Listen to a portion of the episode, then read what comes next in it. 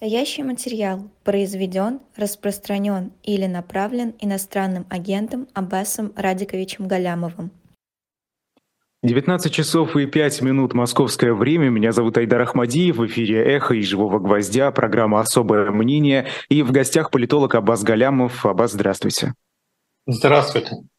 Да, рад вас видеть, а, как и наши зрители. Ну вот прежде чем мы перейдем к разговору, чтобы потом не отвлекаться, традиционная реклама а, на shop.diletant.media, как и многие просили, книги Бориса Акунина, сразу три опубликованы, их можно купить по отдельности, можно сразу три книги а, заказать с печатью от эхо и с открыткой от Бориса Акунина, с памятной открыткой, потом можно кому-нибудь подарить или просто сохранить на память. Ну, во-первых, это, конечно, история российского государства, убийства после тяжелой продолжительной болезни времени Николая II. Э, это заключительная книга из этой э, большой и крайне интересной серии. Это «Сказки народов мира», также с открыткой от Бориса Акунина. Э, ну и книга «Девятный спас», историко-приключенческая эпопея в традициях Дюма, Толстого и Акунина. Эта книга вряд ли понравится тем, кому не по вкусу головокружительные приключения, самозабвенная любовь, тайные нумерологии русской истории истории, свежий взгляд на нее. Всех остальных ждет чтение с полным погружением. Расстроит вас только одно, этот большой роман прочитывается слишком быстро. shop.diletant.media, переходите, покупайте. Борис Акунин очень быстро разлетается, насколько я знаю. Вот вы можете прямо сейчас это uh, успеть э, заказать. Э, Аббас, э, новость э, последних часов, так скажем, да, глава Беларуси Александр Лукашенко на встрече с министром обороны России Сергеем Шойгу попросил предоставить Минску гарантии безопасности в случае нападения. Вот по словам Лукашенко, он уже это обсуждал с Путиным, и тот его по всем направлениям поддержал. Скажите, что это такое? Мы понимаем, да, что Лукашенко уже множество раз с Владимиром Путиным встречался, и что-то там они постоянно обсуждают, то это происходит происходит публично, э, потом это такие интересные цитаты разлетаются, как и многие выступления Лукашенко, э, то что-то не публично. Э, а зачем вот сейчас понадобилось об этом заявлять, и так вроде бы было понятно, что Россия в случае чего поможет, поможет да, Беларуси? Ну, тут, во-первых, надо иметь, что Лукашенко не тот человек, к чьим словам надо уж очень внимательно прислушиваться. Ну, известно, что он относится к словам, знаете, так к своим э, очень, что называется, хозяин своего слова. Сам, сам дал, сам, сам обратно взял. Ну, то есть вот э, из серии «Мили и мели твоя неделя». То есть, ну, просто вот что-то говорит, э, лишь бы говорить. За те 30 лет, э, значит, что он у власти в стране, он уже привык, что ну, что бы я ни сказал, все равно все будут аплодировать, э, все будут в восторге, и никто не посмеет критиковать. Поэтому он э, зачастую говорит, чтобы просто вот вакуум заполнить, что называется. Надо понимать, что они все, и Лукашенко, и Шойгу, они все оказались в э, такой очень сложной ситуации. Им, по сути, уже нечего предъявить миру, сторонникам, миру. То есть российское наступление, которое на протяжении нескольких месяцев ждали, ну, похоже, закончилось э, так толком и не начавшись, и никаких успехов не планируется. А теперь, если еще и украинцы пойдут в контрнаступление, ну, совсем кисло может стать.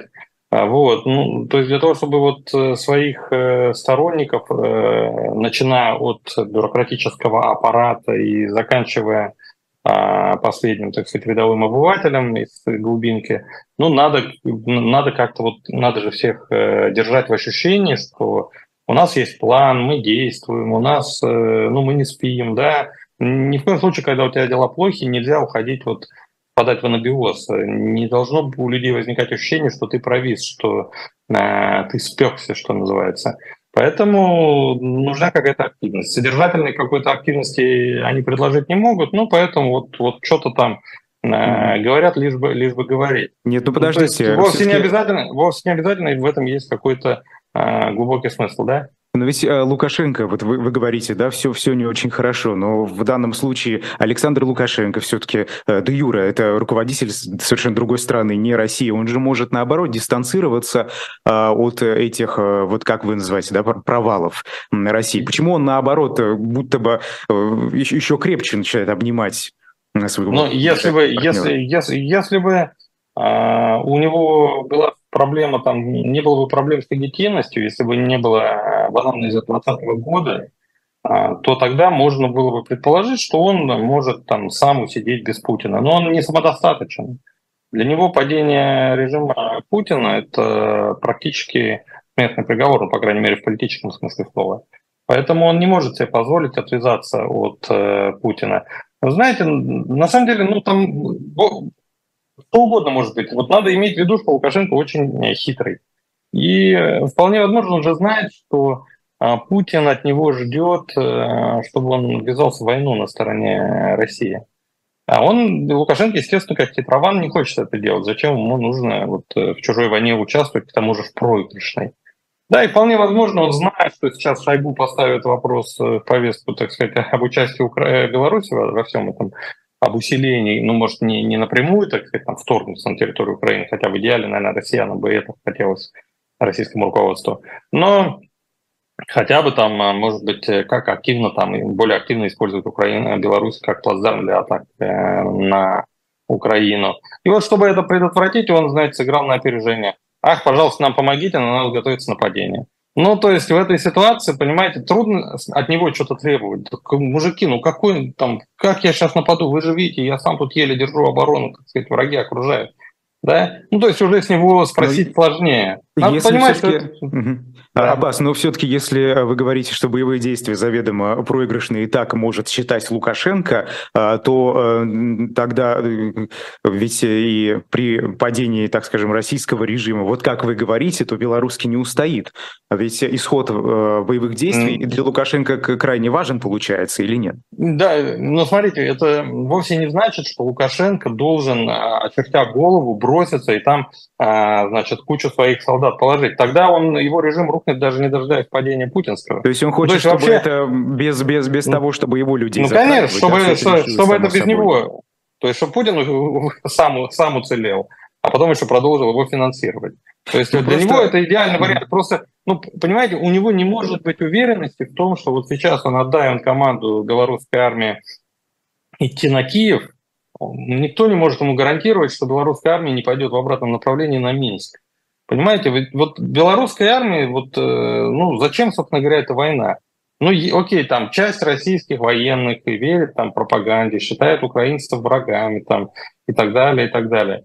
Но у белорусов в этом смысле никаких претензий к Украине нет. Понимаете?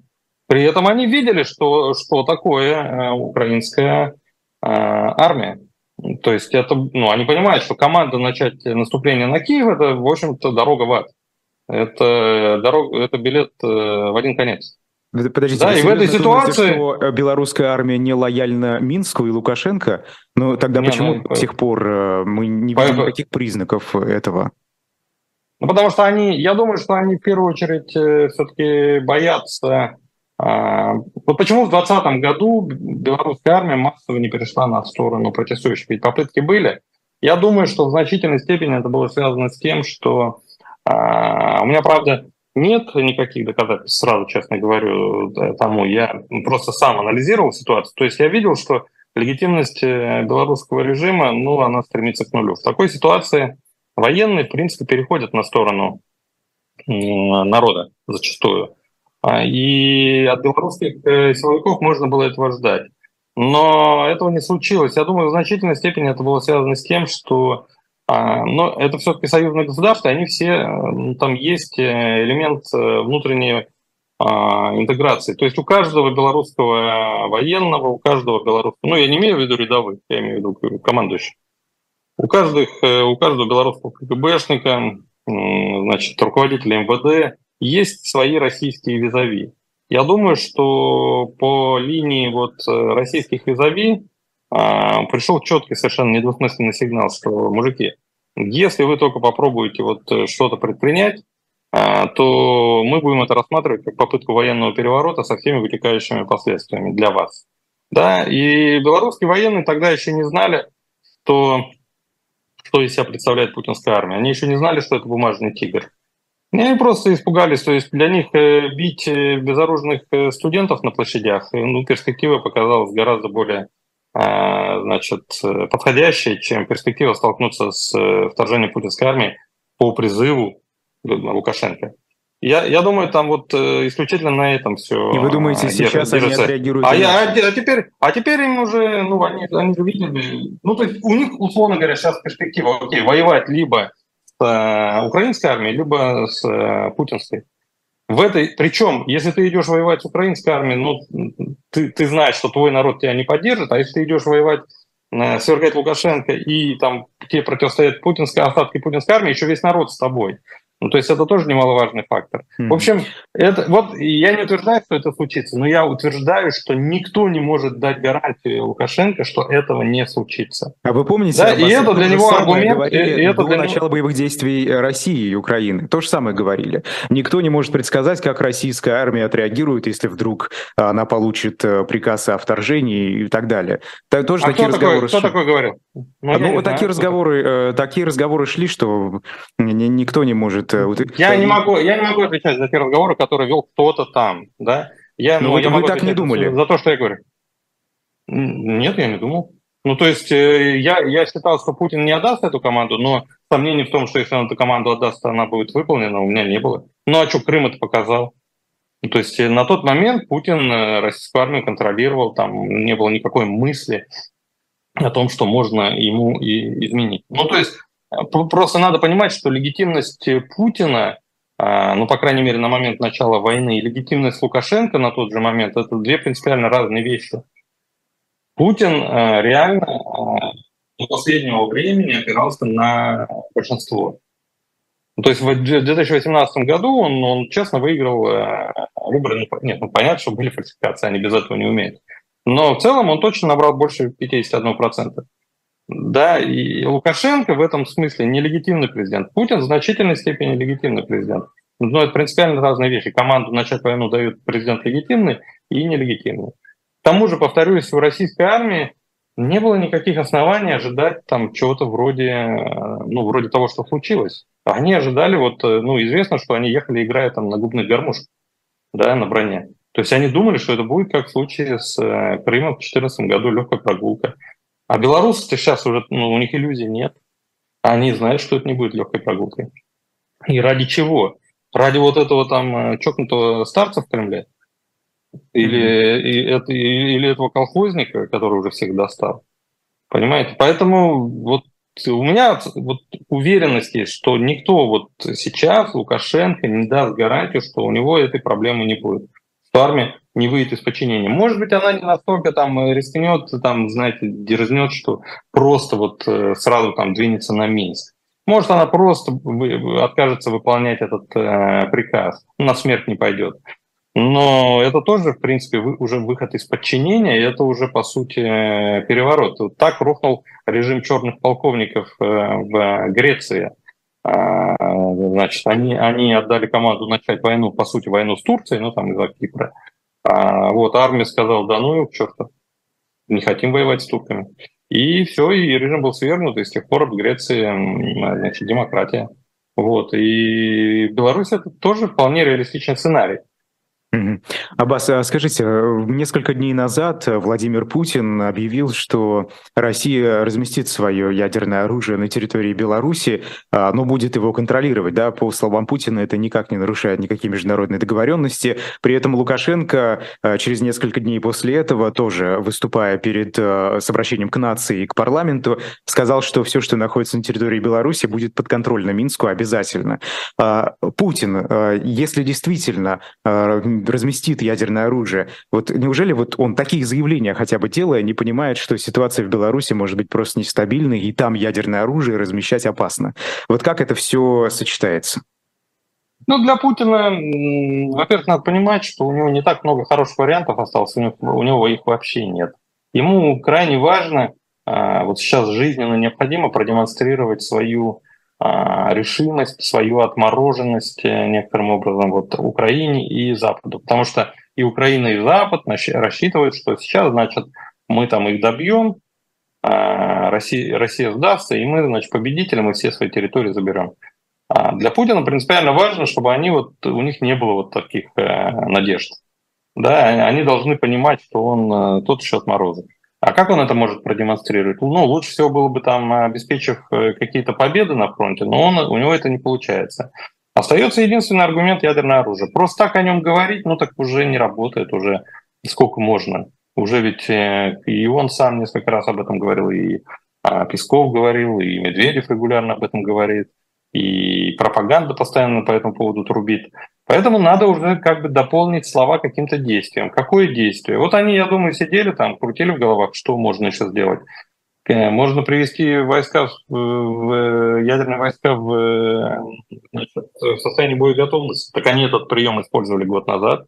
Путин сам под камеру, помните, в марте объявил, э, значит, э, дал команду Шойгу и Герасимову угу. привести войска в, бой, в состояние боеготовности. То есть и этот трюк уже использовали. Ну, то есть а это вот, такой а... жест получается, да, да, да, то есть несет ничего за собой. То есть вот ваши сомнения в том, что ну там не является ли этот поступок дурным, так он на Путина и работает. То есть Запад и Украина видят, что он, он реально сбрендил, готов совершать дурные поступки, готов ставить все под угрозу а, значит, э, во имя вот э, собственной победы, поэтому вот для Путина это хорошо. Есть надежда, что западные лидеры будут звонить э, Зеленскому, уговаривать его все-таки, давай садись за стол переговоров, договаривайся.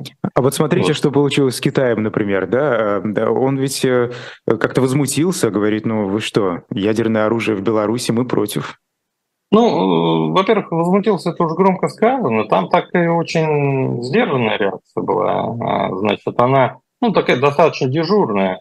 Ну, китайцы понимают, для самого Китая большой разницы нет, э, будет там оно стоять или не будет. А, значит, э, они понимают, что для, ну, то есть для нас, для китайцев, это вопрос там десятый.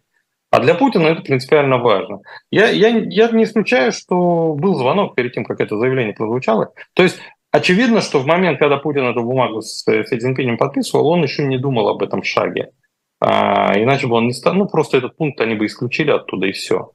Понимаете, ну, потому что ну, это выглядит как шарахание, такие метания. То есть только что ты подписываешь бумагу о том, что никуда ядерное оружие, все, все по местам, и тут же через несколько дней отправляешь его куда-то. Такие вещи, конечно, очень сильно ну, тебя политически ослабляют. То есть все видят, что у тебя нет стратегии, что ты шарахаешься из стороны в сторону.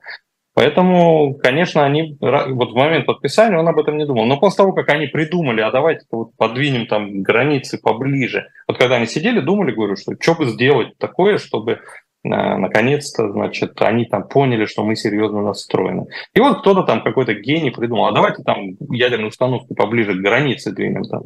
А давайте его вообще в Беларусь заведем. Аббас, Понимаете? А думаете... и, и в этот момент, я думаю, они позвонили просто э, там по линии Лавров или там э, Патрушев, ли, позвонили китайцам и сказали, слушайте, мужики, не обязательно, для нас это очень важно. Для вас а вы думаете, они договорились заранее? Я, я думаю, что был звонок с, с просьбой, с предупреждением. Да. Не исключаю, во всяком случае, не утверждаю, но не исключаю. Но mm-hmm. даже если звонка не было, у китайцев есть понимание, что для Путина это важно, а для нас не важно. Ну, бог с ним пусть делает. Как Хорошо, вот, вот коротко спрашиваю. То есть вы думаете, что если это просто жест такой, да, э, по вашим словам, то э, никто на кнопку нажимать на самом деле не будет?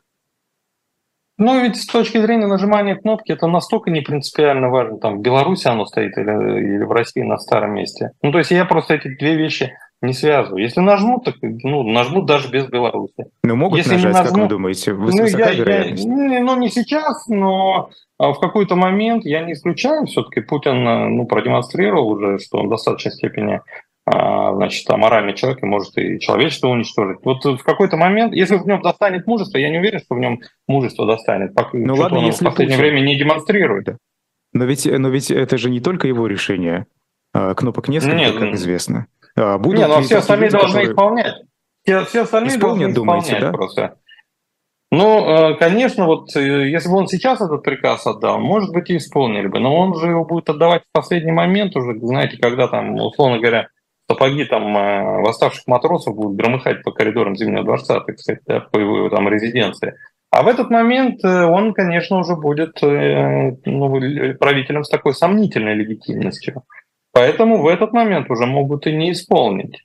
А, и, и в этом смысле, то есть вы же меня сначала спросили, о том, отдаст ли он такую команду, я сказал, может. Ну, конечно, совершенно не факт, что эта команда будет э, исполнена, потому что ну, все остальные не такие чокнутые, не такие фанатики, как он, и э, у них э, там дети есть, в конце концов, семьи, да, и поэтому есть надежда, что команда не будет приведена в действие.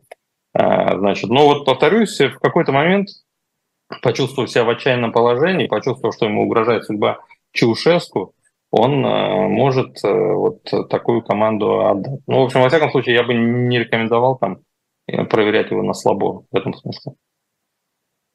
То есть, если э, действительно будет опасная ситуация, когда либо военное поражение, э, либо... Военное поражение, восстание, Вы восстание. А вот, вот как вероятнее Владимир Путин, Кремль а, отреагируют? Это будет эскалация в этот момент или попытка как-то, ну, а, хотя бы немного более сухим выйти из воды? А, не, уверен, что понял. А в какой момент вот он прореагирует? На что? А если вдруг действительно он будет понимать, что вот следующий шаг, и это будет военное поражение, то есть будет поставлен почти перед фактом, а, как он из этого попытается выйти, как вы думаете? Эм, эскалация, Но... последние инструменты, последние способы, э, либо попытка уйти от этого поражения? Разные варианты, э, разные варианты есть. Можно, конечно, попробовать цинично слить тему, что называется. Можно э, самому попытаться после этого удержать власть, хотя, конечно, будет нелегко, потому что ну, его легитимность, конечно, и в глазах его сторонников там, среди широких народных масс, и в глазах простых людей – она, ой, и в глазах элит, а, она, конечно, очень э, покачнется, но, тем не менее, я не буду однозначно утверждать, что для него это синоним потери власти. Ну, можно попытаться а, ее удержать, а может он ее просто, власть э, передаст просто преемнику, предоставит уже преемнику возможность а, разбираться с этой э, проблемой. Я, в принципе, думал, что он уже этой весной это проделает, ну, не полностью уйдет, но сменит правительство – значит, назначит э, Медведева новым премьером. Я про Медведева подумал, потому что я увидел, что зимой его вдруг резко Путин начал накачивать.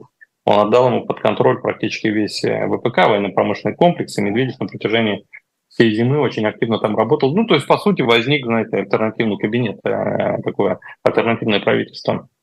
И я думал, что если в этом есть какой-то смысл, то, может быть, Путин действительно уже хочет э, вот э, Медведева сделать премьером с расширенными полномочиями. Не таким техническим, как всегда при Путине были премьеры, да, а уже таким политическим, передав ему под контроль силовиков уже и сказав, ну, так сказать, давай воюй, если выиграешь, пойдешь на выборы вот э, в качестве моего преемника. А сейчас вы но, но я сейчас, смотрите, во-первых, после того, как э, вердикт Международного уголовного суда был вынесен, я сразу так ну, подумал, что теперь ему сложнее будет все-таки решиться на этот шаг, да, потому что раньше была надежда, что ну как-то отрулю там, да, вот лично я там, в общем, в стороне. А теперь уже все, ну, уже все, уже, уже в розыске. И поэтому тут уж, как говорится, до последнего надо держаться за трон. Это первый аргумент. Но, во-вторых, я увидел, что вот после, вот за весь март Медведев а, в области ВПК совершенно ну, очевидно было, при том, что он пытался пиариться зимой на этом. Ну, то есть вообще ничего. И вместо этого ему, похоже, Путин поручил совершенно дохлую тему, эм, вот вместо ВПК сладкого такого пуска, о вооружении там все, а вот, поручил ему дохлую тему поиска э, вот этих 400 тысяч, э, которые должны пойти воевать пушечное мясо. Это при том, что у Медведева нет никаких... Ну, это же через губернаторов надо делать. У него никаких особых рычагов влияния на губернаторов а, нет. Я, ну, я этот, э, э, такому выводу пришел, глядя на то, что вместо того, чтобы проводить совещания по ВПК, вот эти рабочие группы э, военно-промышленной комиссии, которые он проводил зимой, он, он за весь март ничего такого не, про, не провел, а при этом э, значит, на, провел совещание в Санкт-Петербурге, если не ошибаюсь, а, значит, где обсуждал вопрос вот, набора контрактников. А, ну, а тема совершенно очевидно такая дохлая. Да, то есть mm-hmm. вот две вещи. Первое, Путин отдан, э, ну, уже по сути в розыске, да, и, соответственно, ну, снижается вероятность, что он рискнет уйти. И, во-вторых, э, ну, вот видно, что Медведева опять Путин...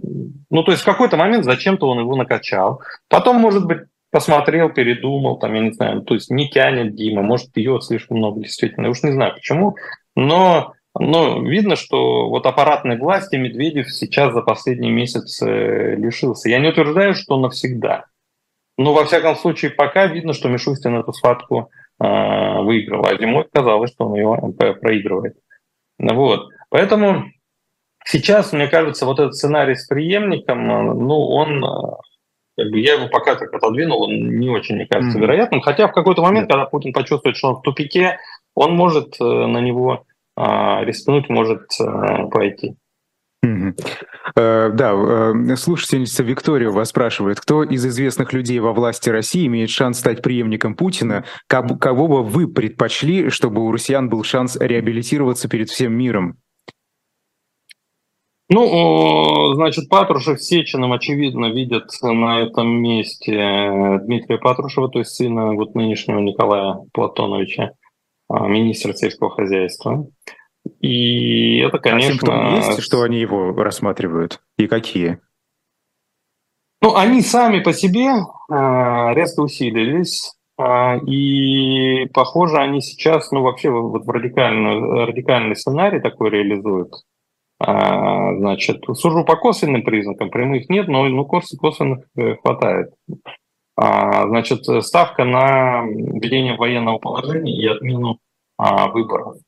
И это значит, что они играют, ну, знаете, вот так по-крупному. Ну, то есть имея в виду, в конце концов, э, преемничество.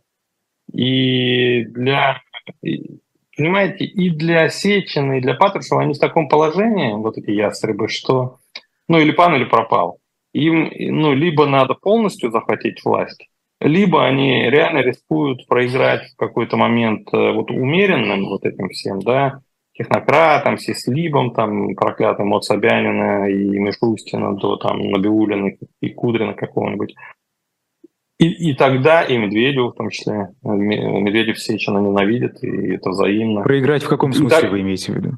Ну, ну, то есть они, сислибы и эти технократы в какой-то момент, воспользовавшись вот э, замешательством Путина после очередного поражения, вот было видно, например, как, как он был в, расте, в растерянности, как он растерян был э, во время разгрома под Харьковом, да, как он неадекватно себя вел. Вот что-то типа такое произойдет, и, и они могут его теоретически убедить, э, ну, все не, не удалось получить, победить, давайте, значит, начинать переговоры, давайте, э, значит, э, снимать санкции, вот. И Путин может пойти у них на поводу в этот момент. И тогда, конечно, и Патрушев, и Сечин становятся ему не особо нужны, а, и тогда они теряют власть, и, в принципе, ну, велик шанс, что на них вот эти победившие сислибы, так сказать, да, повесят вообще всех собак и ответственность за, за все грехи. И, и для них это неприемлемый вариант. То есть пока вот есть вокруг Путина эти люди и есть военное поражение, то есть если Путин побеждает на войне, ну окей, никаких проблем, боязни, что он пойдет на поводу там у этих э, технократов, нет. Такой, такой, такой, такой вероятности нет. А в ситуации поражения это, это, это вероятность есть. И, соответственно, надо вот этих людей просто ликвидировать как класс. Надо Путина, значит, чтобы он в одной лодке с нами был, чтобы не было вот этой проклятой неопределенности. В этом смысле приговор, э, ой, объявление его угрозы э, сыграло на руку этим ястребам. Вот, ну так, так бывает в политике иногда. Правильный шаг ведет ведет Облас... к тактическим неправильным последствиям. Вы говорите ликвидировать э, технократов как класс? Ну, как класс, как класс, да. Ну, я имею в виду, Разбить что... их, вот, атомизировать? Ну, ну, Путин просто однозначно становится вот, э, пропонентом, так сказать, э, не, не выбирает периодически там вот их решение, либо этого решения, да, вот Путин постоянно балансирует. То есть у него ястребы, технократы, и он выбирает варианты. Все чаще в последний год. А варианты такие технократические, не технократические, а истребиные, да. Но все-таки в какие-то моменты он истребиные сценарии не, тоже не реализует все-таки. И поэтому он э, ну, все-таки сохраняет хотя бы теоретические возможности в какой-то момент просто ястребов, так сказать, отодвинуть всех. Ну, как он сделал, например, в 2008 году. Взял вдруг и Медведева поставил, а, значит, э, президентом. Или как он, например, сделал когда Медведева после ухода, окей, после значит, 2012 года взял и снова назначил премьером, а Сечина вдруг отправил Роснефть руководить. И, Сечин оказался под Медведевым и вынужден был к нему ездить там на доклады. Вот. Ну так это же ну, жуткий был удар по, значит, по, по Сечину. А Патрушев когда-то он задвинул на задний, на задний после его конфликта Патрушева с Черкесовым, он его Э, снял с ФСБ, засунул в Совбез и несколько лет вообще к себе не подпускал. Через Совбез вы... тогда ни одной бумаги не шло. А вы не То есть эти внимания? ребята знают, что такое. Угу. Вы не обращаете внимания на неформальных э, политических акторов, например, как э, Пригожин, или вот э, тут СМИ пишут, Конечно. что у миллиардера Алтушкина есть собственный штурмовой батальон «Урал».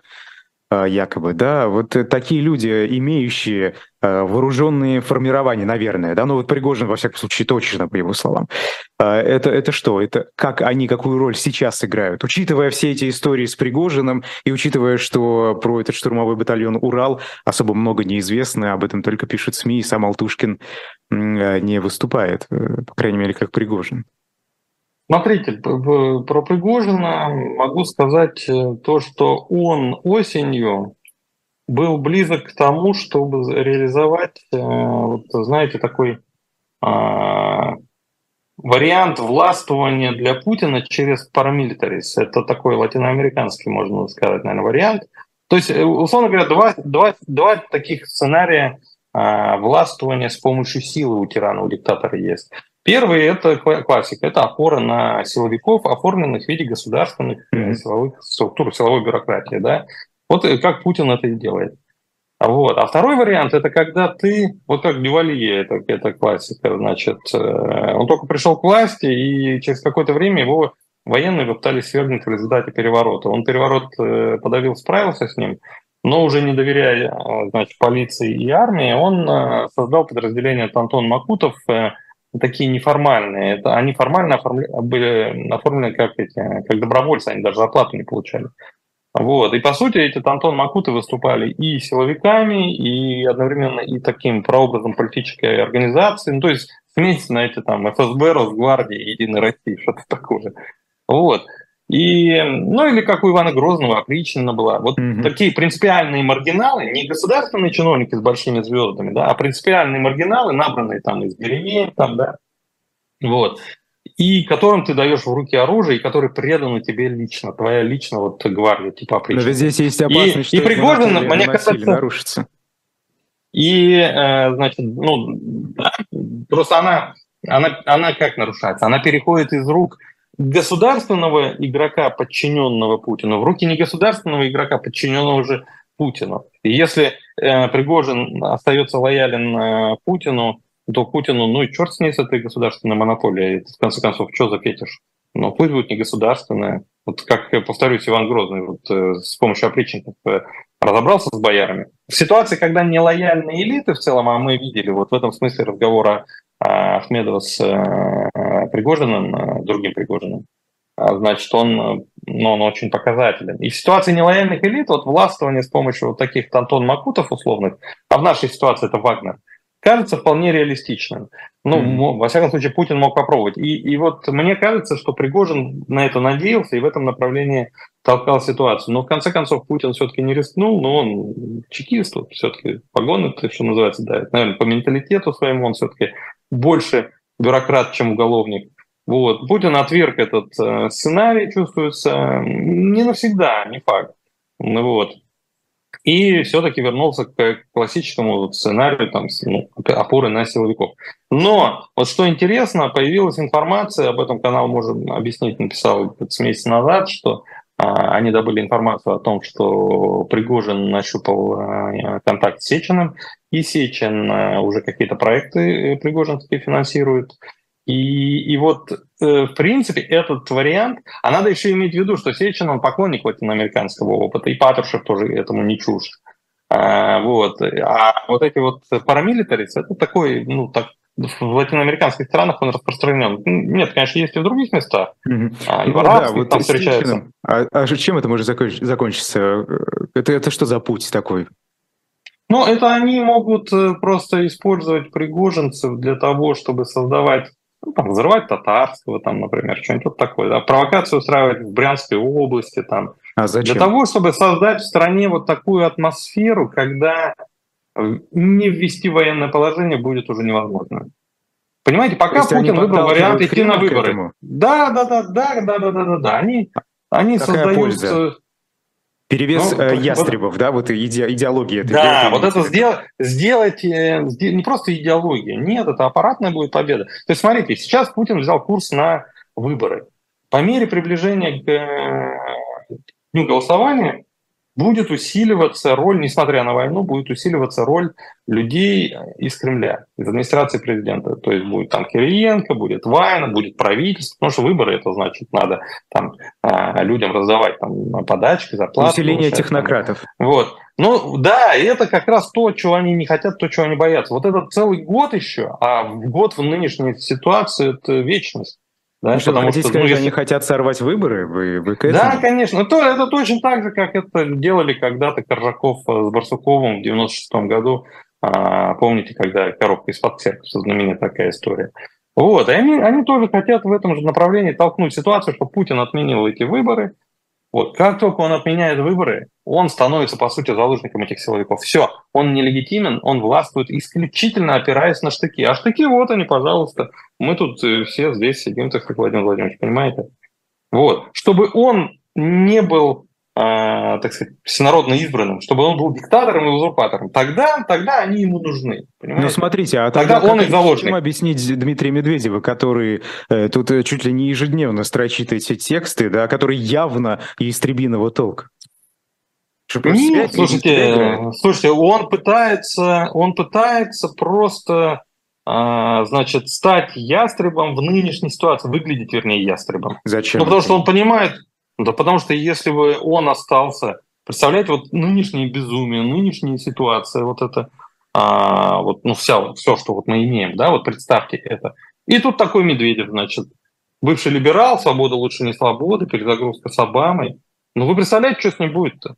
Да вот они же, вот, даже несмотря на все его, э, весь его патриотизм, все равно умудрились засадить этих братьев Магомедовых, его подельников, на 18 и 19 лет, если не ошибаюсь, дали какие-то гигантские сроки. Да, это медведевские, это, это медведевские люди, это близкие люди к Медведеву. Они, а, значит, известно, что они там дали показания, и там под боем ну, другие люди из окружения а, Медведев, включая Тимакова и так далее. А если бы еще Медведев оставался бы вот тем проклятым либералом, так на него всех собак повесили. Так это он довел вот до этой нынешней ситуации мы бы давно уже там все там подготовили, всех разгромили, а эти вот проклятые либералы во власти во главе с Медведевым не давали окрепнуть, так сказать, нам окончательно. Ну, смотрите, вот. он же, э, конечно, институт репутации в России – это такая сомнительная вещь, а, но а, надев клоунский нос вот этот вот и постоянно его нажимая ежедневно, да, это же отталкивает скорее, ну, даже, может быть, самого Владимира Путина, людей в его администрации. Да нет. Вот него, ну, кто это такой, да что он там вообще пишет, как мы можем на него положиться? Посмотрите.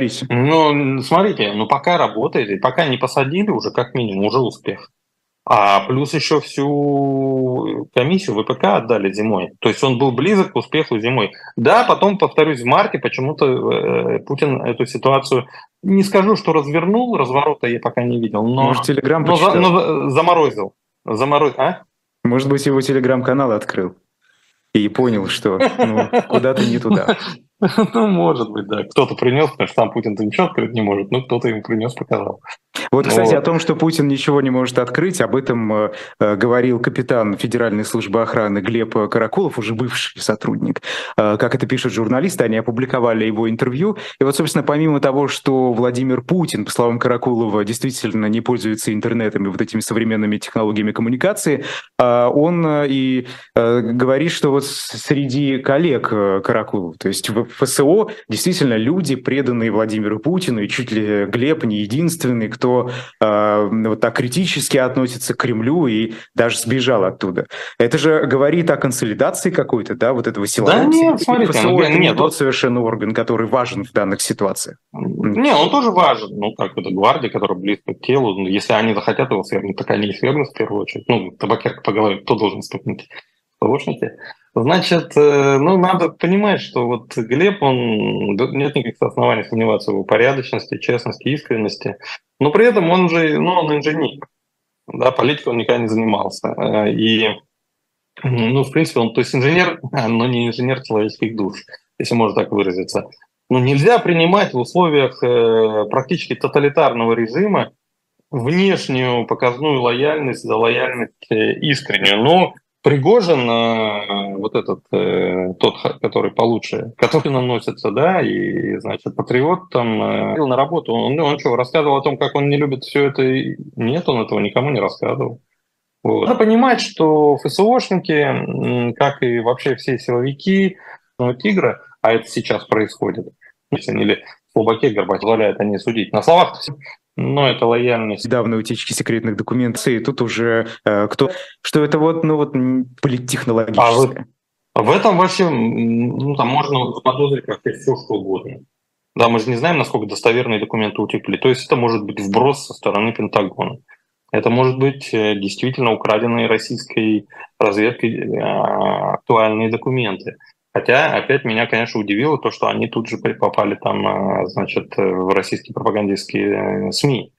Ну, то есть, если там ФСБ героически похитил документы, но они должны лечь на стол там, значит, Путина, там, Шойгу, а, не знаю, там, Патрушева, да, Бортникова, но, но не в паблик же это выкидывать. Тем самым Э, показав, что да, мы ваши планы знаем, меняйте свои планы. Вот, ну, вот Украина это делает сейчас. Вот. На, надо же, ну, то есть стандарт предполагает, что ты тайно похищаешь и тайно с ними работаешь.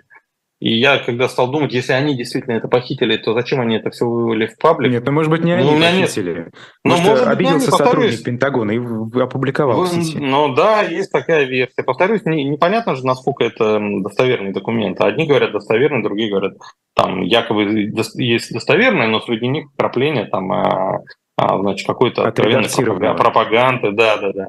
Вот. Но в любом случае, в общем, если это наше, вот что меня насторожило, если это российские спецслужбы похитили, ну так они, по идее, должны тогда, а, значит, ну, повторюсь, использовать это тайно. Раз они решили придать это гласности, огласке, так это значит, ну, у них настолько плохи дела с общественным мнением, что для них любой успех настолько важен, вот чисто в паблике, да, что даже черт с ним, что сущностно, там мы не сумеем этим воспользоваться, украинцы свои планы поменяют. Но зато мы, по крайней мере, пропиаримся, и наши сторонники увидят, что мы еще ого-го, что мы не спеклись, что мы еще на что-то там годны. Да? То есть это единственное объяснение, а, вот этот проигрыш общественного мнения такой сильный, что это единственное значит, ну, объяснение, которое я придумал, почему они, добыв эти документы, тут же слили их э, в паблик. Но, повторюсь, уверенности, что это они, они у меня нет. Это, повторю, это может быть Пентагон осознанно Дезов бросил. Это может быть, вот как вы правильно сказали, какой-то сотрудник, там, обидевшийся. В конце концов, мы подобного рода истории, а, типа э, Wikileaks и так далее, мы уже видели неоднократно. Э, США так или иначе получают информацию из почти каждой российской спецслужбы, пишут западные СМИ в связи с этим э, сливом, да, якобы секретных документов. Вот наверняка у вас сохранились какие-то контакты с российскими функционерами. А известно ли вам достоверно о людях, которые работают сегодня в системе, но не поддерживают его? Да, вот мы э, как раз в контексте того слитого разговора Пригожина и Ахмедова, вот эти люди, по словам, кстати, Гудковых, Дмитрия, Геннадия, которые разговаривают с западными политиками. Э, там у них и, значит, э, с ПАСЕ совершенно недавно э, проходили переговоры. Они говорят, да, вот есть такие, и сейчас мы хотим, чтобы Запад делал на них акцент, вот, обращал на них внимание, да, для того, чтобы там определенные общественно-политические изменения провернуть в России. Скажите, вот есть такие люди? Много их вообще? Ну, очень много. Ну, в, в целом 90% российского правящего класса Конечно, все это и российская бюрократия, а, ну, конечно, все это восприняло как какую-то безумную причуду, какую-то, ну, вот э, реально крыша у него поехала. Да, я многократно слышал от людей, которые там работают в системе, а, значит, что вот если раньше э, человек, э, ну, там, никогда не ругал Путина, да, он говорил, что бы плохого не происходило, он говорил, да, это там Сечин там все это там негодяй сделал, или это там, а, значит, э, там Ротенберги, или там Ковальчуки Путина убедили это сделать, значит, э, ну, то есть сам он, ну, царь хороший, бояре плохие, знаете, классика. И вот от этих людей сейчас регулярно слышишь там, да, чтобы он сдох. Ну, то есть... Э, Даже настолько... Принципе, Подождите, а это, это кто? Да, это да. федералы, региональные элиты? Кто эти люди? Нет, это, это, это федералы, да, это федералы. А регионалы боятся разговаривать, трусят федералы, они, они посмелее. Значит, ну, не все, конечно, ну, то есть многие тоже трусят, но есть такие, кто так говорит. И когда ты спрашиваешь, вот, ну, тебе такое говорит, а ты спрашиваешь, слушай, а ничего себе, а как это так можно? такое говорить? Он говорит, да у нас все так говорят. Я когда вот этот разговор утек э, Пригожина с э, Ахмедовым, я одному, ну, мне его сразу скинули, вот, буквально через там 10 минут после того, как он появился. Я, значит, его послушал, обалдел и отправил вот как раз одному из своих визави, который там. Он мне пишет, «Э, есть что-нибудь интересное? Я не хочу слушать, типа, там, полчаса треп какой-то слушать. Я говорю, слушай, ну, прям я предлагаю послушать, потому что, ну, вроде бы системные люди а разговаривают так, как будто это там Гудков с Навальным. Вот. Э, он говорит, слушай, да я 24 часа, э, значит, 7 дней в неделю, по 24 часа я это слушаю. Говорит, просто слушать оппозиционный разговор представителей истеблишмента, говорит, уволь. Потом послушал чуть-чуть, написал мне, ну, я послушал, типа, первые там 15 минут. Ну, да, так и есть. Ну, то есть все так разговаривают. А вот этот считают. гуманитарный коридор, который предлагается некоторыми российскими оппозиционерами, да, которые разговаривают с западными политиками, он вообще э, эффективным может быть в такой ситуации, если действительно много людей э, среди федералов вот такого мнения не особо высокого? А я, я не уверен, ну, я предполагаю, что вы имеете в виду, когда говорите про вот этот коридор, но я, поскольку этого термина никогда не слышал, все-таки попрошу уточнить. Что вы а, имеете в виду? Допустим, функционеры, которые захотят, э, ну, скажем так, помогать э, ту, с той стороне в этой ситуации. Угу. А, то есть э, должен ли Запад, так сказать, их привечать, да? Ну, да, конечно, да, да, это... да. Вот смотрите, конечно... вот сейчас просто Львова Белова, помимо Путина, да, ордер на арест еще Львова Беловой, чиновницы это же что делает? Это какой эффект может на элиты оказывать? Вот смотрите, вы отсюда не уйдете, да, с вами тут неизвестно, что произойдет, если вы э, отрекетесь от режима. А ей сюда вас никто не пустит, вот посмотрите на Львова Белова, мы вот как и, и вас тоже. Не-не-не, Львова Белова, раз она замешана в преступлении, есть, э, значит, эти, э, ну, что называется, состав преступления, да, а у меня нет оснований не доверять прокурорам Международного уголовного суда. Нет, такие вещи надо делать. Ну, то есть, смотрите, вот этот э, коридор гуманитарный, как вы говорите, выстраивать надо, но не с теми, кто совершает конкретные преступления. Там просто 90% системы, э, они же, это, это люди, э, способные, условно говоря, если они консолидируют свои усилия, объединят усилия, свергнуть режим, они при этом никаких преступлений не совершали. Вот их надо привечать. А где а красный преступник... чердат? Как, как это определять? Не, по, идее, пока, э, значит, вот любой, э, до кого ты можешь дотянуться и с кем можешь договориться, любой, кто к тебе пришел с просьбой «давайте сотрудничать», ты должен, конечно, с ними сотрудничать. То есть прям предельно цинично. Но если в их числе оказался человек, который такой преступник, как Львова Белова, ну да, ты садишься и оцениваешь там. Если э, он очень ценен, да, в смысле там будущего свержения режима, можно закрыть глаза даже на то, что он преступник. А если его ценность сомнительна в этом смысле, ну пусть идет, так сказать, по, по юридической составляющей, пусть сидит. Да? То есть тут нет универсальной такой модели, знаете, которую вот ты создал, э, значит, э, такой шаблон, и можешь его применить к любому и к любой ситуации. Нет, это тут ручная работа должна делаться. Ну подождите, Но, Аббас, то есть... смотрите, вот, вот эти люди, которые работают в системе, да, вы говорите, вот они сейчас исполняют какие-то приказы, просто такие функционеры, да? А Львова Белова разве не такая же? Но она, э, исполняя приказ, совершила преступление. Да, по крайней мере, с точки зрения Международного уголовного суда. А эти 90%, которые исполняют поручения, ну, они не совершают преступления уголовных. Понимаете, вот о чем же речь.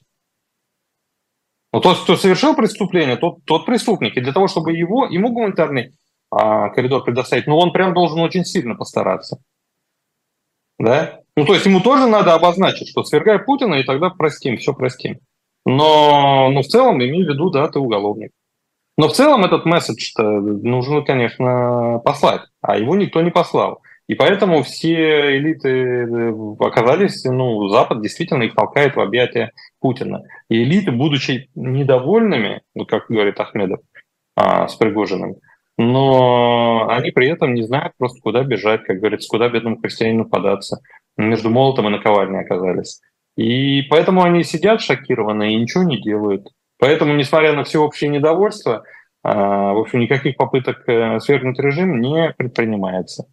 Вот. Запад это мог бы простимулировать, если бы он mm-hmm. вот этот свет в конце туннеля зажег, если бы он четко и недвусмысленно обозначил, что, ребята, вот у вас значит, есть человек, который возглавляет страну и совершает преступление, мы подозреваем, что вы коллаборанты, ну, то есть вы с ним сотрудничаете, вы соучастники в этих преступлениях. Но, в принципе, если вы докажете нам обратно, например, свергнув его, то, конечно же, мы вам все простим, и, так сказать, и никаких санкций, и гражданство, и недвижимость вернем, и яхты, и все, что хотите.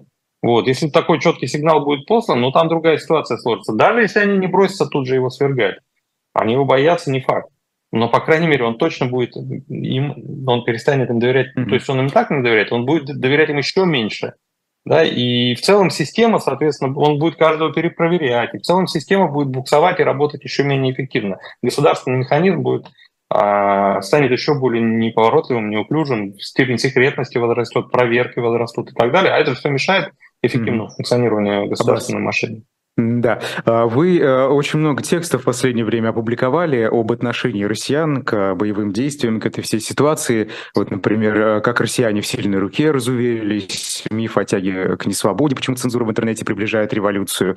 А, и знаете, вот последняя, одна из последних новостей, патриарх Кирилл выступил с очередной речью в поддержку боевых действий. Он заявил, что Россия находится на стороне света и противостоит злу. По его словам, страна не хочет, чтобы были утрачены различия между полами, чтобы раз разврат стал нормой жизни. Да, это вот цитата все. А разве может тезис о борьбе против э, западных ценностей, так скажем, подпитывать всю эту огромную машину государственной пропаганды э, так долго, вот э, как мы сейчас... Нет, все это, это по, работает все меньше, все хуже. Эта тема уже заезжена, конечно, до нельзя. Вот. И поэтому, конечно, ее лучше было бы заменить чем-то посвежее и поэффективнее, но поскольку у них ничего другого нет, ну вот они едут на этой лошади. Лошадь уже сдохла практически, но вот они сидят на ней, так сказать, и стягают ее нагайкой в надежде, что она еще встанет и, значит, поплетется вперед. Ну, конечно, не получается. А, ну хорошо, вот вы в тексте «Как россияне в сильной руке» разуверились, пишете, что разочарование да, у них приходит вот а, в, в, в это время. Скажите, а какие симптомы-то вы видите? Ну, там такой, я такой большой текст написал, да, вы хотите, чтобы я вот в одном предложении там, или в двух предложениях его там все это, все это втисну? Ну, симптомы, как, почему они в сильной Ну, просто, ну, просто, ну, потому что вот Просто это выглядит На как протяжении... модель, как, которую вы строите, как модель. Да? Вот я просто э, наблюдаю внутри, да, внутри России, наблюдал, как э, люди себя ведут, как их настроения меняются. Я не вижу вот этого разочарования в сильной руке. А где вы его ну, э, ну, я просто провел э, не десятки, там сотни фокус-групп за последние годы, ну, не только за последние, да, на протяжении долгих лет проводил, и я видел прям, как ну, менялось вот э, отношение к Путину, что и ставили ему в заслугу, что ставили ему в качестве претензий, там предъявляли в качестве претензий. Вот, э, количественники проводил. Ну, то есть на основе социологии своей, собственно, вот я а, делаю такой вывод. Я значит, увидел, что э, для людей, ну, которые ну, просто слишком долго их кормили вот этой сильной рукой. Да? Действительно, поначалу э, запрос на нее был, после слабого а, Горбачева, ну, слабого я говорю, как вот с точки зрения массового обывателя, да, слабого Горбачева, слабого Ельцина, у людей сформировалось э, такое представление о причинно-следственной связи. Все плохо, потому что вот страной управляет слабый руководитель. Вот придет сильный руководитель, там жесткой рукой наведет порядок, и все будет хорошо. И тут такой пришел Путин, и люди, ура, вот он порядок сейчас наведет, и все будет хорошо. Вложили, так сказать, а, в него а, все, все свои вот эти э, ожидания. Вот. И поначалу им это все нравилось, но шли годы, шли десятилетия, а уровень жизни уже падает э, лет, больше десяти лет как подряд. Да, и люди пытаются понять, а что же, почему, вот почему так. И постепенно до них э, начинает доходить, что ну, сила – это не единственное качество в политике, которое нужно. А что толку нам от твоей силы, если ты эту силу используешь во благо э, себе самому и своему ближайшему окружению, а не во благо простых людей. То есть до людей начало доходить, что ну, кроме силы ну, нужно еще, чтобы человек заботился о людях, интересовался их жизнями. А Путин, он, они значит, видят, что он, э, строго говоря, ему плевать на простых людей, он витает в каких-то там геополитических своих сферах высоких, да, и поэтому до простого человека ему нет э, дела.